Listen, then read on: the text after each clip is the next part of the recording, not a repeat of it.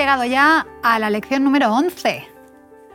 Y empezamos con la última parte del Génesis en la que vamos a hablar de un personaje súper importante, que es José. ¿Os parece que empecemos con una oración? Priscila, ¿quieres orar?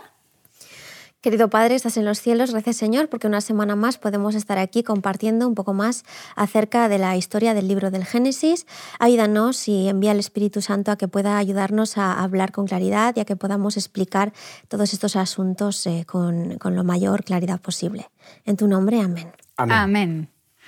Bueno, José, experto en sueños.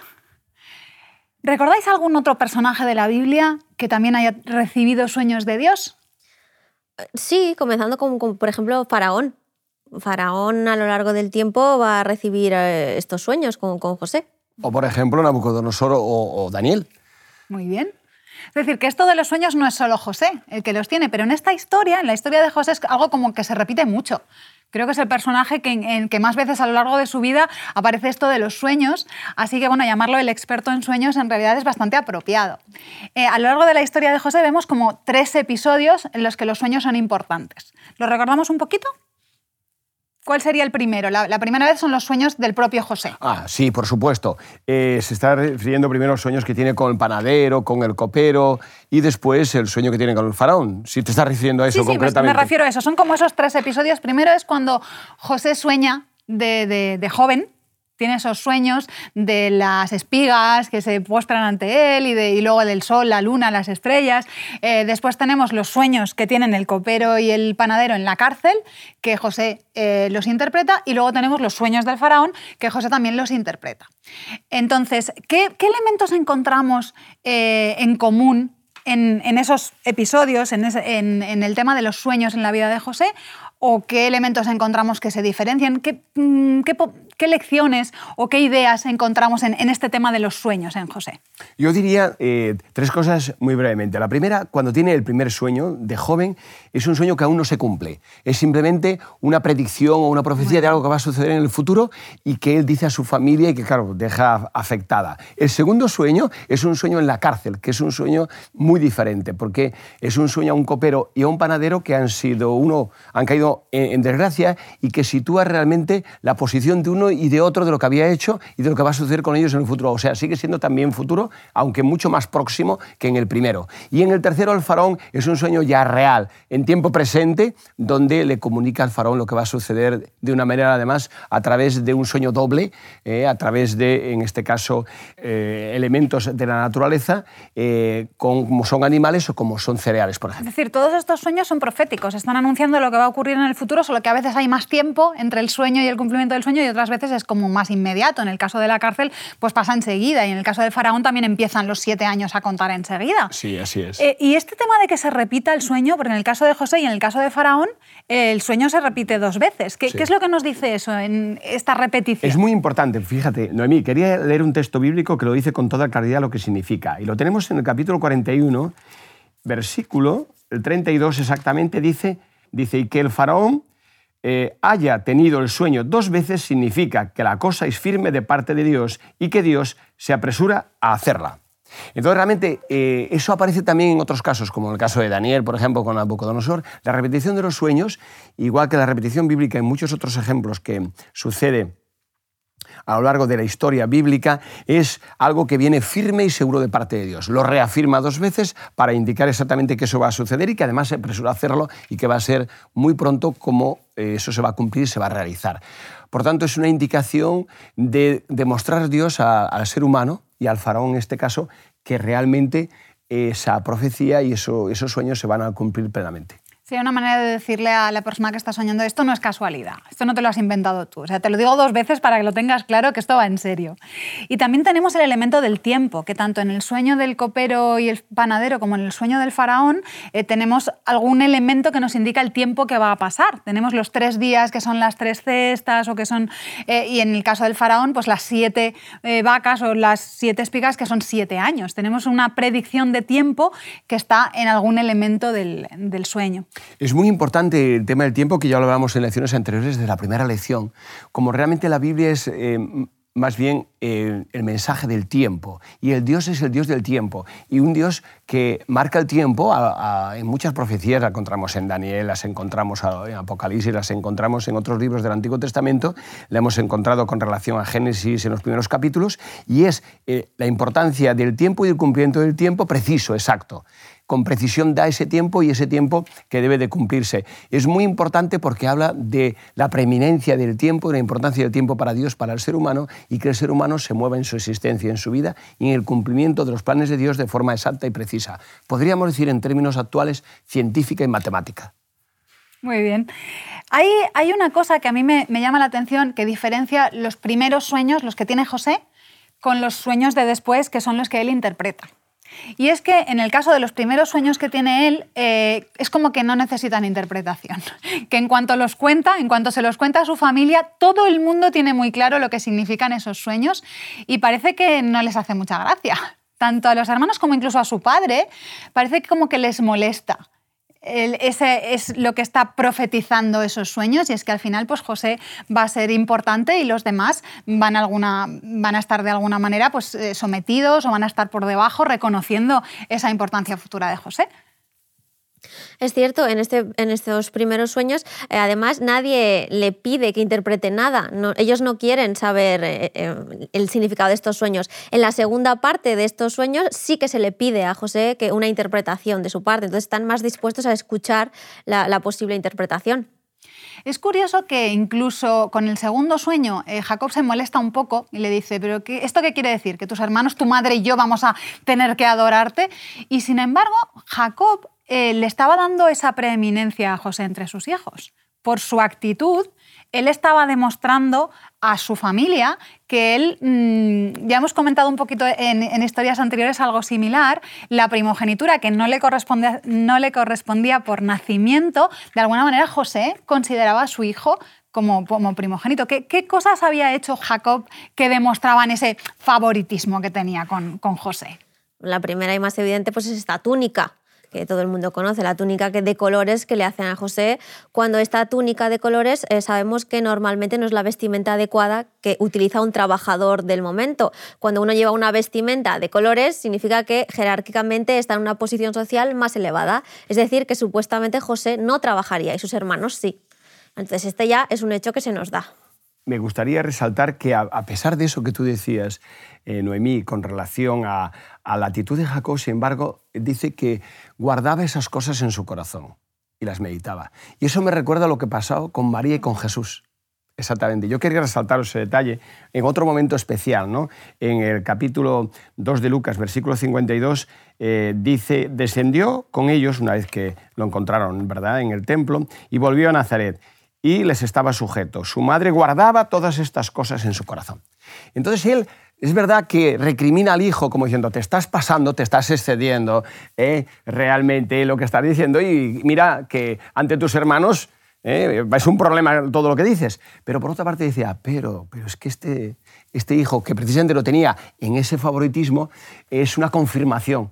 ¿Por qué yo me he fijado en él y por qué me cae tan bien y lo aprecio tanto? Porque veía en él cualidades especiales que no veían los otros hijos. Sí, es decir, Jacob eh, está ahí meditando sobre el asunto, pero los hermanos están bastante molestos.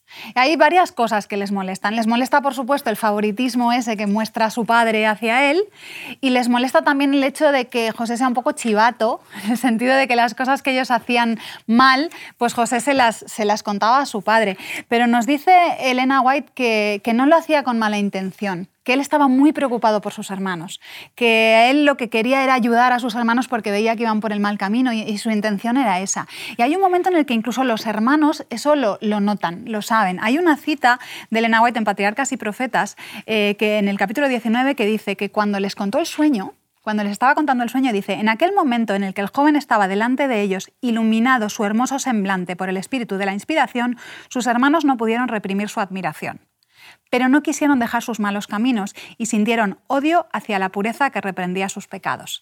El mismo espíritu que habitó en Caín se encendió en sus corazones. Es decir, es la pureza, la bondad, el, el bienhacer de José lo que está realmente molestando a sus hermanos, porque por contraste se nota más eh, la maldad que, del, del comportamiento de ellos. Eso es importante porque hay veces que cuando dejamos que los malos pensamientos habiten en nuestra cabeza, nos puede pasar eh, lo que les pasó a los hermanos de José, lo que le pasó a Caín, que seguro que, en, en, un momento anterior en sus vidas nunca habían pensado que podían llegar a comportarse de esa manera con su hermano. Pero cuando uno alimenta los malos pensamientos, puede llegar a hacer cosas que nunca hubiera imaginado. Así que creo que eso puede ser una lección importante para, para nosotros mm, que podemos sacar de, de, esta historia.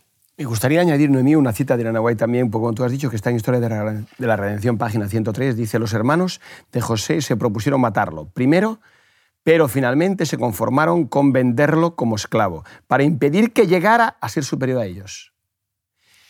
Pero Dios empleó los procedimientos de ellos para que precisamente se cumpliera lo que habían resuelto que jamás ocurriese, que Él se, enseñoreara de ellos. Es muy interesante cómo lo presenta. Sí, eso es lo que, lo que venimos viendo a lo largo de todo el Génesis y seguiremos viendo aún en los capítulos que nos quedan, y es que al final la voluntad de Dios se cumple. Nosotros podemos hacer lo que queramos, pero al final la voluntad de Dios se va a cumplir con nosotros o sin nosotros. Entonces lo interesante sería que nosotros estemos en el camino eh, de, Dios y queramos participar de esa voluntad, porque al final eh, lo que Dios ha planificado va a ocurrir. Lo que pasa es que nosotros tenemos que decidir en qué, en qué bando, en qué lado, si vamos a participar de esa voluntad o si nos vamos a poner en contra, como es el caso de los hermanos de José, que luego, mm, como veremos en esta lección y en las siguientes, les acarrean muchísimos problemas. Eh, les dan muchísimos problemas. me gustaría que nos centrásemos ahora en, ese momento en el que José es, es vendido eh, finalmente los hermanos no lo matan porque hay algunos de ellos que lo, que, lo defienden. Rubén, que quiere protegerlo, Judá también, que, bueno, venga, no, no lo matemos, vamos a, vamos a deshacernos de él de otra manera, pero no carguemos con la sangre. A lo mejor estaban pensando en Caín, quién sabe, que la sangre de nuestro, de hermano en nuestras manos. Me gustaría que pensásemos un poquito en José en cómo se siente José en ese momento, o sea, las cosas que tuvieron que pasar por su cabeza y qué es lo que podemos aprender de, José en, este, en esta primera parte de la historia, desde que es vendido hasta los episodios de los sueños, lo que le pasa en casa de Potifar, en la cárcel, todo el proceso este en Egipto cuando aún eh, no se han resuelto las cosas, cuando aún Dios no le ha mostrado su misión, durante todo este tiempo que lo tuvo que pasar muy mal, que podemos comentar que pueda ayudar a las personas que nos están viendo. Pues desde el punto de vista de la historia y de la arqueología, debemos recalcar que en estos primeros momentos se nos habla sobre todo de dos aspectos que nos dan una gran veracidad al texto bíblico. Hay elementos que nos otorgan una gran historicidad de lo que está ocurriendo. Por ejemplo, tenemos esta túnica. La túnica de colores la vamos a ver representada en algunas tumbas del siglo XVIII a.C., en la zona de Egipto, en la que vemos que hay semitas que entran de la zona de Canaán al interior de Egipto. Y algunos de ellos van vestidos con estas túnicas de colores, al igual que José. Hay otros que van vestidos más normal, pero los de alto cargo mm, social tienen unas túnicas de colores muy brillantes, rojos, azules, blancos, que eh, coincide con lo que nos está diciendo el relato bíblico. Y además, en este proceso de venta, también hay otro hecho que nos permite decir que el texto bíblico tiene una gran historicidad, que es el precio de la cabeza de, José. A, José lo venden por 20 ciclos de plata y sabemos que en el bronce medio, que es lo que creemos que es la época en la que vive José, eh, ese es el precio de un esclavo. Pero además, si leemos el texto de Éxodo 21:32, se nos habla unos años, eh, bastantes años después, del precio de un esclavo.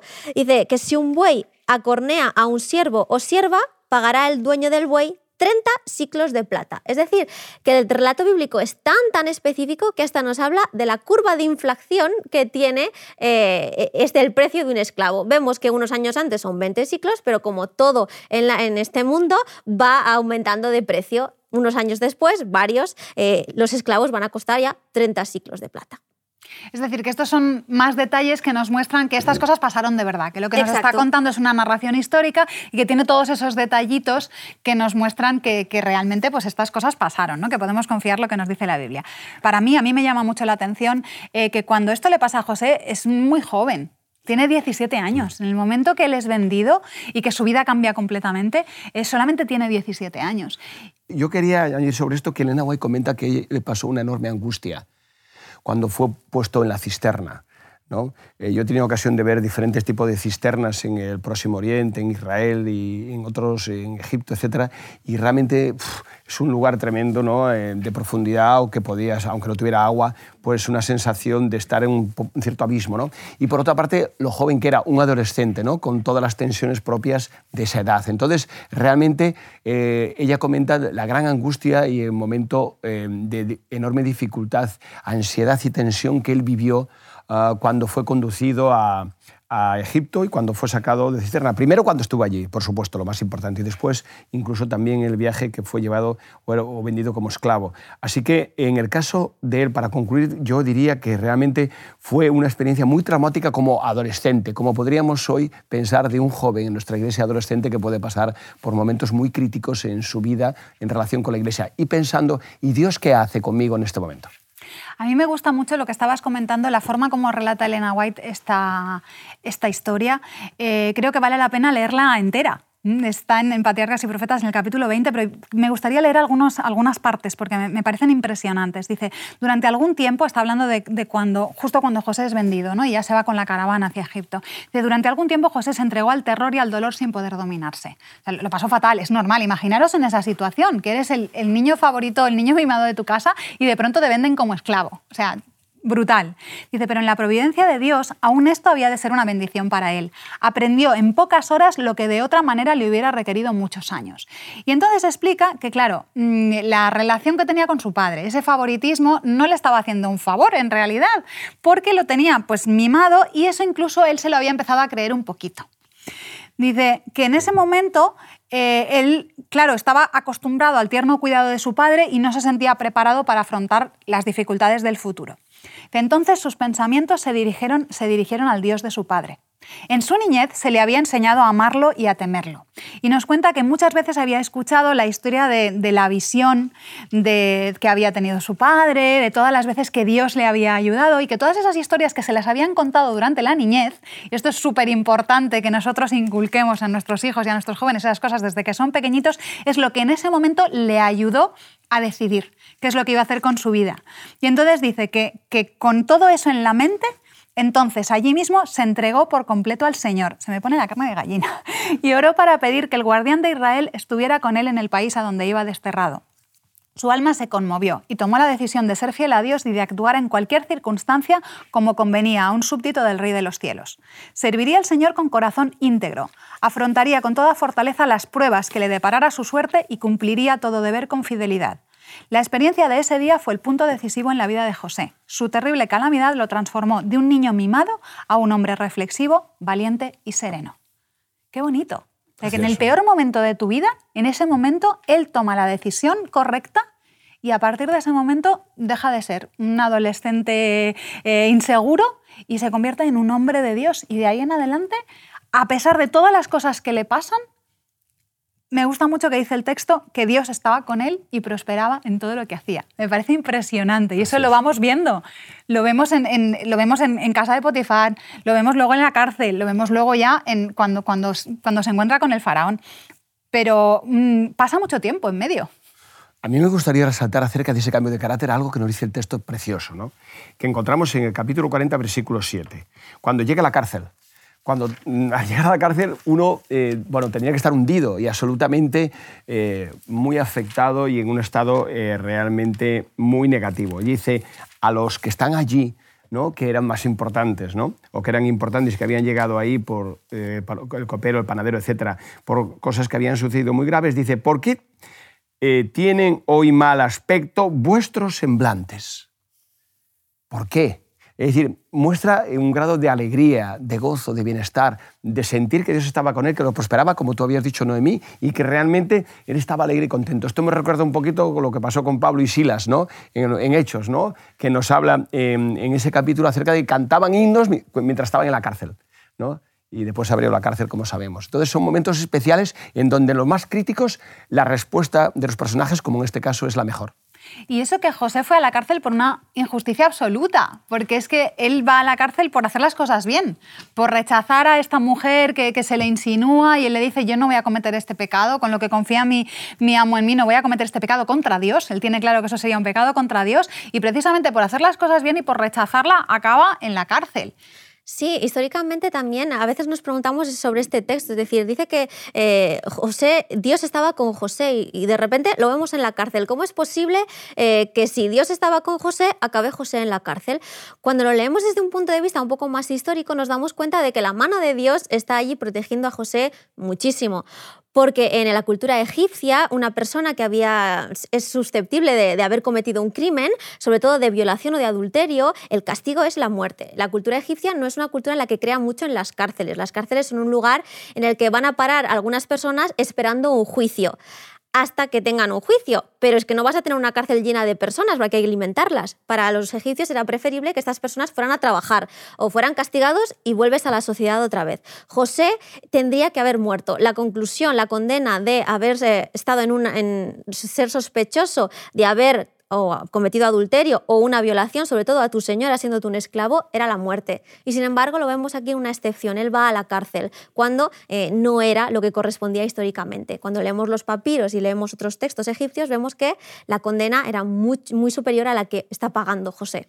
Así que realmente vemos que, Dios sí que estaba con José en todo lo que hacía, en realidad le está protegiendo. Esa, cárcel no, es solamente una protección, sino que además es el camino eh, para llegar luego a, donde iba a llegar, para tener acceso al faraón, que quizás si no, no lo hubiera tenido nunca. Es igual que el caso de Daniel, ¿no? Como él en un momento crítico eh, busca a Dios, busca en oración y eso le lleva al foso de los leones, ¿no? Y le lleva a la peor circunstancia y a la peor situación. Y era precisamente por buscar a Dios como había hecho él, por ser fiel a Dios, porque quería no pecar contra su Dios. Lo mismo en el caso de Daniel. Él dice, yo sigo orando y seguiré orando las tres veces que lo hacía al día, a pesar de que me busquen para eh, actuar contra mí. Lo hicieron y sin embargo Dios lo convirtió en, una, en un medio de más prosperidad para Daniel y para su futuro dentro de, de Babilonia y después de Persia. Mm, nos hemos saltado el capítulo 38 y me gustaría que hablásemos eh, de él antes de que se nos termine el tiempo. Ahí tenemos la historia de Judá y Tamar que parece que es como es un paréntesis que parece un poco raro ahí en mitad de la historia de José, pero en realidad tiene mucho sentido que esté ahí porque es lo que ocurre justo después de la venta de José. Judá es, el que, es uno de los que ha intentado protegerle, no está de acuerdo con lo que se ha hecho con José, él se siente mal y se separa de sus hermanos. Entonces nos cuenta lo que pasa con la vida, en la vida de Judá después. Y es que él se casa, tiene tres hijos y, bueno, tenemos la historia de mm, mm, Tamar es su nuera, que se casa con el primero de sus hijos, que no se comporta bien, que muere, el segundo hijo eh, se casa con ella, porque por, las leyes de la, época tenía que casarse con ella y darle descendencia a su hermano mayor, pero no quiere, también se comporta mal ante Dios y también muere. Y entonces estamos en esta situación en la que Tamar eh, se encuentra viuda, sola, sin hijos, y, se le ha prometido que va a tener, eh, que, se le dará al último hijo como marido, pero eso no ocurre. Entonces ella toma la decisión de sacarse las castañas del fuego y conseguir ese hijo que se merece de otra manera. Y, le encontramos que, lo consigue de Judá, y ella se hace pasar por una prostituta y entonces eh, se queda embarazada de Judá. Y, bueno, en principio la reacción de Judá cuando se entera es adultera que la maten. Pero luego cuando sabe que él es el padre, cambia. A mí lo que me gustaría que comentásemos un poquito, porque nos queda poco tiempo de esta, de esta historia, eh, son dos cosas. Una es si Tamar hizo bien o mal, mm, cómo es el comportamiento de Tamar, y la segunda está relacionada con, con la descendencia de ese, de ese acto en sí, que sabéis que está en la línea genealógica de Jesús. Entonces, no sé, me gustaría que terminásemos comentando esas, esas dos cositas. desde mi punto de vista, si Tamar hizo bien o hizo mal, lo que podemos decir es que era legal en la época. Era legal tanto el matrimonio por levirato, que era el que le correspondía con, su, con sus otros, los otros hermanos de su marido, pero además tenemos las culturas circundantes y coetáneas del momento, como son la hitita y la siria, que ellas permitían que si todos los hermanos habían muerto, esta viuda se casara con el padre, si el padre también era viudo. Entonces, legal sí que era. ¿Hace bien o hace mal? Pues ya creo que es un punto de vista un poco más personal. En mi caso yo creo que hace bien, porque el que el texto bíblico nos dice que es Judá el que está engañando, es Judá el que tiene este sentimiento de decir, sí, te voy a dar a mi hijo, pero en verdad no es lo que creo, ¿no? Este, te estoy engañando otra vez como lo hizo mi padre que engañaba tanto. Yo en mi caso, desde el punto de vista teológico, tengo que decir que no hizo bien, pues diría que, no, que hizo mal, porque la Biblia muchas veces no dice ciertos conductas o comportamientos que estén mal, pero los deja ahí plasmados. ¿no? Entonces, que, eh, que ella tenía todo derecho legal, por supuesto, como decía Priscila. Que realmente eh, era justo todo lo que reclamaba, absolutamente. Pero claro, utilizó un medio el fin no justifica los medios, ¿no? el medio de la prostitución ¿no? y el medio de, por tanto, eh, unirse con él, que era, es algo que bíblicamente sabemos o que el texto nos dice en otros lugares que no era el adecuado. Por tanto, yo, diría que fue más engañarlo que la prostitución en sí, porque en realidad ella no se prostituye, ella solamente tiene esa relación con él y ya está, no cobra nada por ella al final, porque al final devuelve las cosas, eh, pero sí que le engañó, sí, que, sí que se hace pasar por algo que no es, realmente, sí. Y, el acto moral también, ¿no? de la relación con él, de llegarlo a Sí, pero bueno, eso en principio él tenía que haberlo hecho, él se, o tenía que haberle dado a su hijo, o se tenía que haber ofrecido él para darle ese hijo a su, a su primogénito. Claro. Pero lo que, quiero, lo que quería decir es que desde el punto de vista, si por ejemplo comparamos, eh, por poner otro ejemplo bíblico, ¿no? y hacer una comparación en el caso de Jesús con, con María Magdalena, ¿no? Jesús dice, ni yo te condeno, ¿no? pero había hecho esos actos, entonces le dice, vete y no peques más. Es decir, en el sentido de que en ese aspecto moralmente no era digamos, el medio más adecuado de poder conseguir su objetivo y su propósito. ¿no? Pero por supuesto que estaba tanto en justicia como legalmente perfectamente justificado. Pero desde el punto de vista teológico, desde el punto de vista bíblico, no sería justificable o adecuado ese método. ¿no? Y encontramos, pero finalmente nos encontramos a Tamar en la lista, de, en, la, genealogía de Jesús, como una de las pocas mujeres que aparecen mencionadas por nombre. Así, que eso nos muestra una vez más pues eso, el, Dios que tenemos, tan bueno que incluso aunque nosotros hacemos las cosas mal, Él es capaz de utilizar eso para bien y eh, el descendiente de, ese acto eh, acaba siendo eh, un ascendiente de Jesús. Y acabamos teniéndolo ahí en la Biblia mostrado de esa manera. Bueno, pues eh, hemos terminado esta lección, eh, lo dejamos aquí y nos vemos la semana que viene, que aún nos quedan unos cuantos capítulos del Génesis para comentar. Muy bien. Estupendo. Te invitamos a tener una experiencia más allá del sábado, convirtiendo tu unidad de acción en una iglesia hogar en donde la Biblia, la oración intercesora, la fraternidad y la testificación sean vuestro estilo de vida.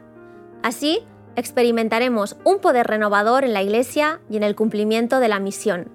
Suscríbete a nuestro canal de Home Media para no perderte ninguna escuela sabática viva. Que Dios te bendiga.